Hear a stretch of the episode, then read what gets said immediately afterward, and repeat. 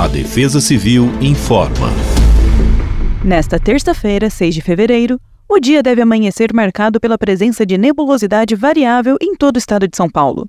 No período vespertino, a soma entre as temperaturas elevadas e o ingresso de umidade sobre a região devem contribuir para a ocorrência de pancadas de chuva isoladas sobre todo o território paulista, com exceção do extremo oeste paulista, onde o tempo deve permanecer firme. Essas pancadas devem ser acompanhadas de vento e raios. Além disso, os termômetros sobem gradativamente no decorrer do dia e a sensação deverá ser de calor e abafado em todo o estado de São Paulo. A máxima para terça-feira é de 29 graus e a mínima de 18 graus na capital. Em registro, a máxima será de 29 graus e a mínima de 20 graus. Em São José dos Campos, máxima de 28 graus e mínima de 18 graus. Já para a região da Baixada Santista, máxima de 28 graus e mínima de 22 graus. Em períodos chuvosos, fique atento às áreas de risco e jamais se coloque em perigo.